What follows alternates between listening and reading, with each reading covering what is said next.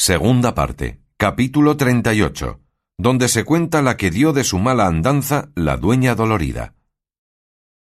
Detrás de los tristes músicos comenzaron a entrar por el jardín adelante hasta cantidad de doce dueñas, repartidas en dos hileras, todas vestidas de unos monjiles anchos, al parecer de anascote batanado, con unas tocas blancas de delgado canequí, tan luengas que sólo el ribete del monjil descubrían. Tras ellas venía la condesa Trifaldi, a quien traía de la mano el escudero Trifaldín de la blanca barba, vestida de finísima y negra bayeta por frisar, que a venir frisada descubriera cada grano del grandor de un garbanzo de los buenos de Martos.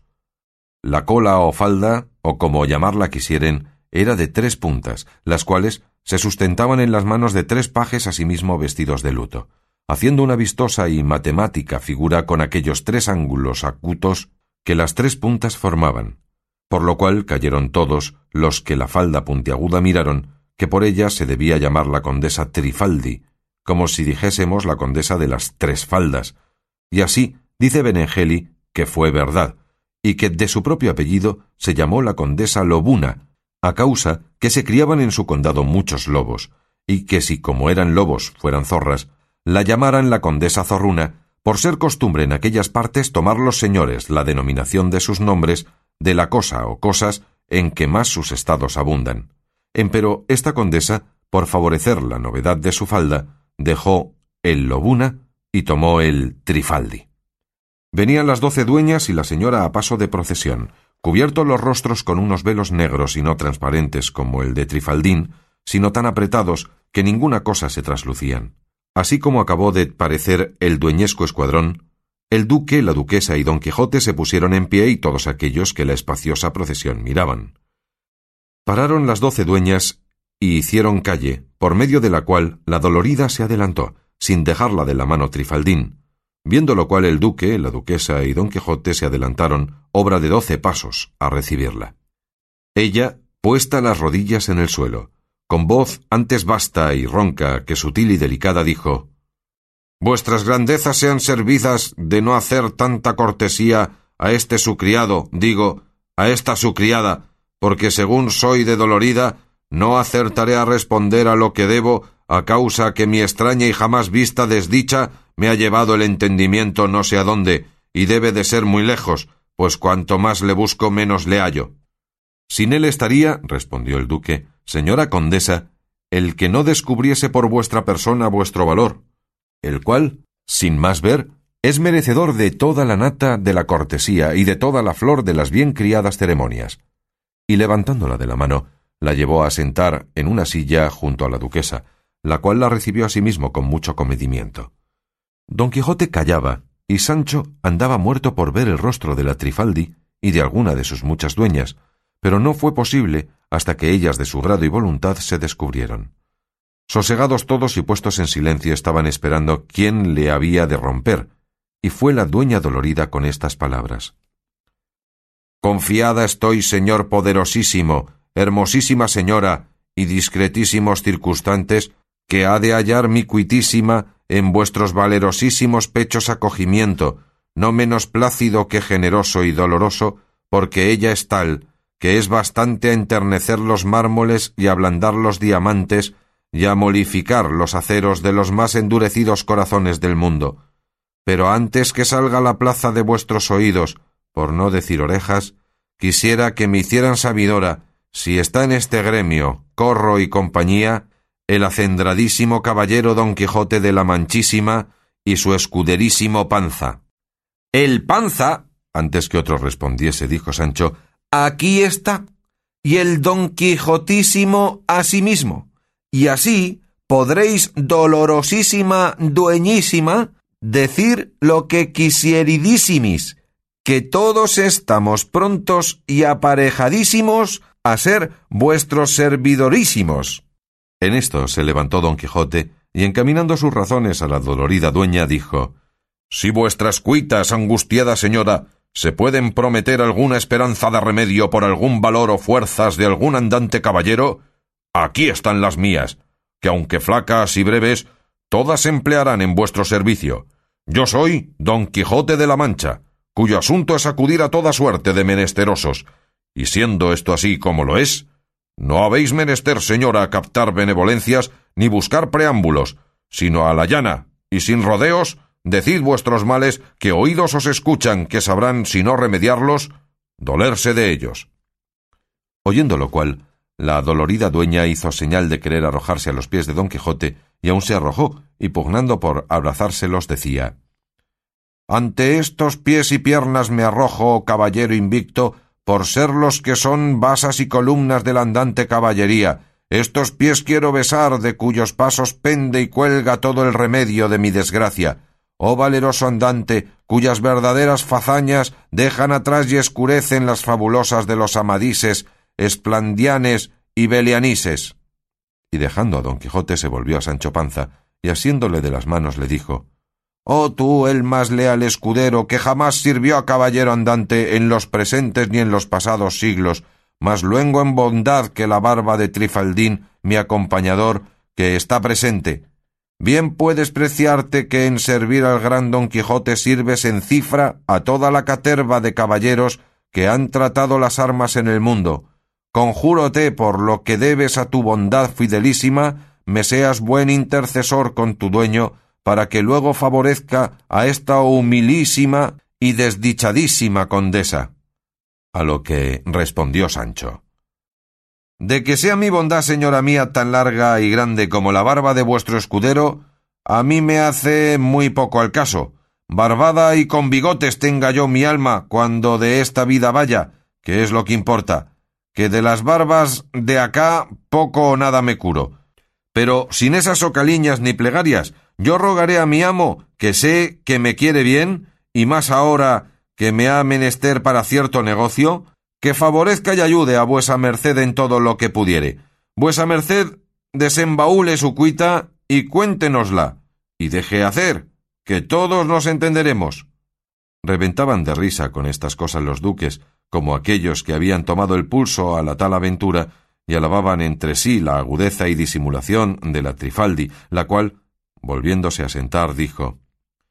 Del famoso reino de Candaya, que trae entre la gran Trapovana y el mar del sur, dos leguas más allá del cabo Comorín, fue señora la reina doña Maguncia, viuda del rey Archipiela, su señor y marido, de cuyo matrimonio tuvieron y proquearon a la infanta Antonomasia, heredera del reino, la cual, dicha infanta Antonomasia, se crió y creció debajo de mi tutela y doctrina,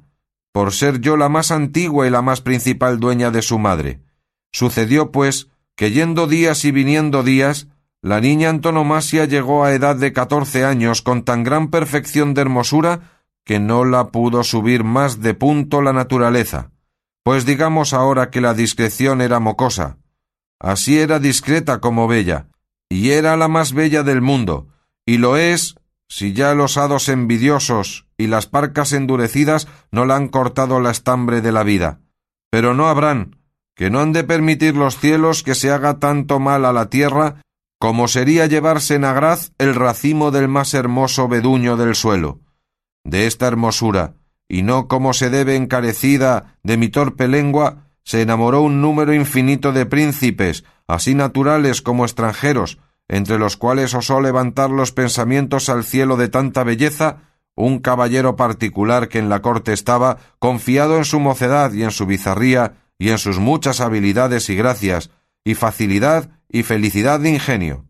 ¿Por qué hago saber a vuestras grandezas, si no lo tienen por enojo, que tocaba una guitarra que la hacía hablar, y más que era poeta, y gran bailarín, y sabía hacer una jaula de pájaros, que solamente hacerlas pudiera ganar la vida, cuando se viera en extrema necesidad,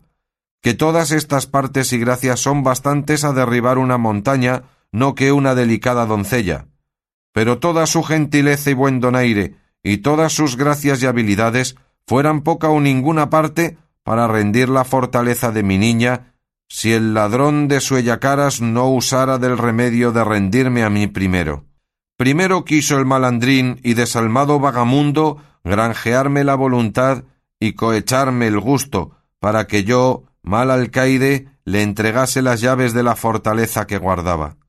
En resolución, él me aduló el entendimiento y me rindió la voluntad con no sé qué dijes y brincos que me dio,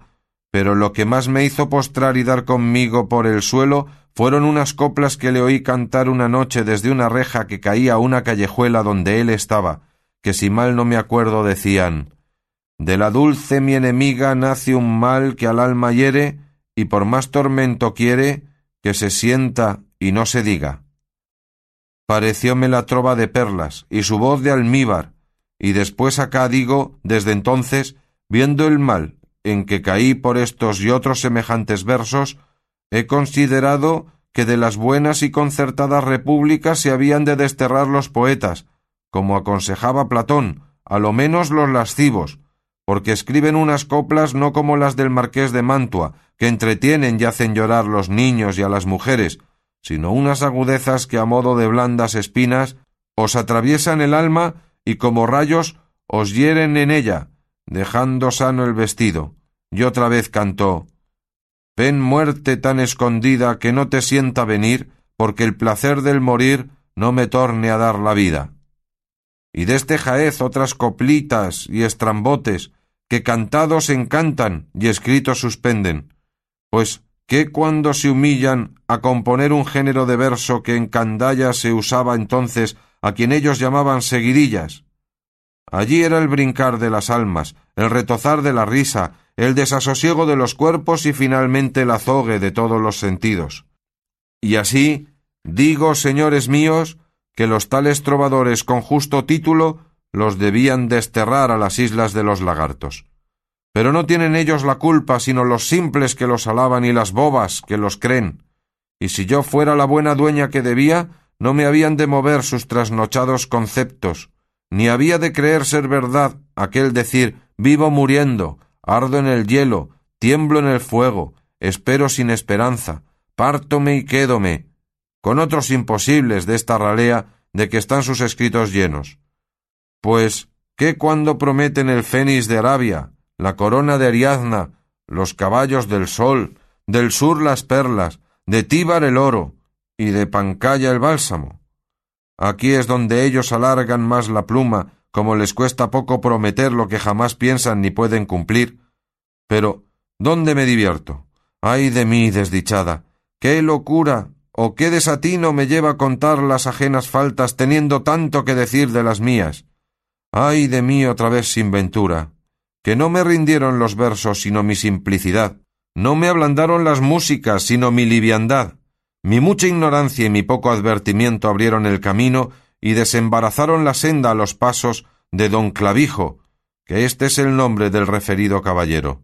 Y así, siendo yo la medianera, él se halló una y muy muchas veces en la estancia de la por mí y no por él engañada antonomasia, debajo del título de verdadero esposo, que aunque pecadora, no consintiera que sin ser su marido la llegara la vira de la suela de sus zapatillas. No, no, eso no. El matrimonio ha de ir adelante en cualquier negocio de estos que por mí se tratare. Solamente hubo un daño en este negocio, que fue el de la desigualdad, por ser don Clavijo un caballero particular, y la infanta antonomasia heredera, como ya he dicho, del reino, algunos días estuvo encubierta y solapada en la sagacidad de mi recato esta maraña, hasta que me pareció que la iba descubriendo a más andar no sé qué hinchazón del vientre de antonomasia, cuyo temor nos hizo entrar en bureo a los tres, y salió de él que antes que se saliese a la luz el mal recado, don Clavijo pidiese ante el vicario por su mujer antonomasia, en fe de una cédula que de ser su esposa la infanta le había hecho, notada por mi ingenio con tanta fuerza que las de Sansón no pudieran romperla. Hiciéronse las diligencias, vio el vicario la cédula, tomó el tal vicario la confesión a la señora, confesó de plano, mandóla depositar en casa de un alguacil de corte muy honrado. A esta sazón dijo Sancho. También en Candaya hay alguaciles de corte, poetas y seguidillas, por lo que puedo jurar que imagino que todo el mundo es uno. Pero dese vuesa merced priesa, señora Trifaldi, que es tarde y ya me muero por saber el fin de esta tan larga historia. Sí haré, respondió la condesa.